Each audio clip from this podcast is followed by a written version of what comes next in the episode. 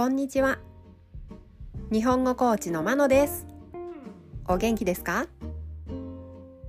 このポッドキャストでは日本語のいろいろな表現を紹介します。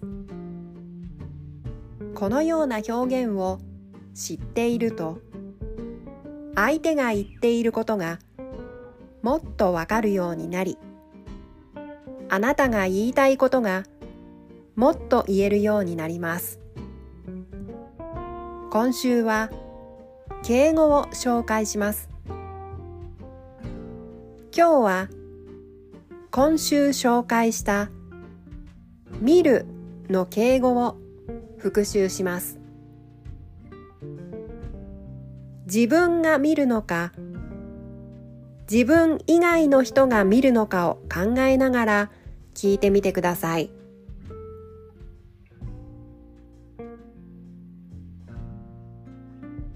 例文です。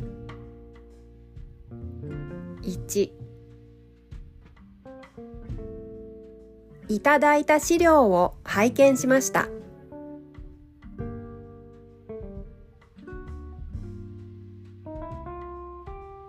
2坂本さんが見られた車とは違うようです。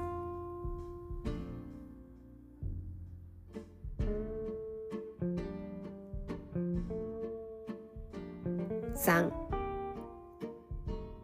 ぜひお部屋をご覧になってください。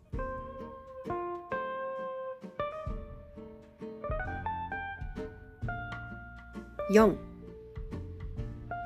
金閣寺をご覧になったことはありますか？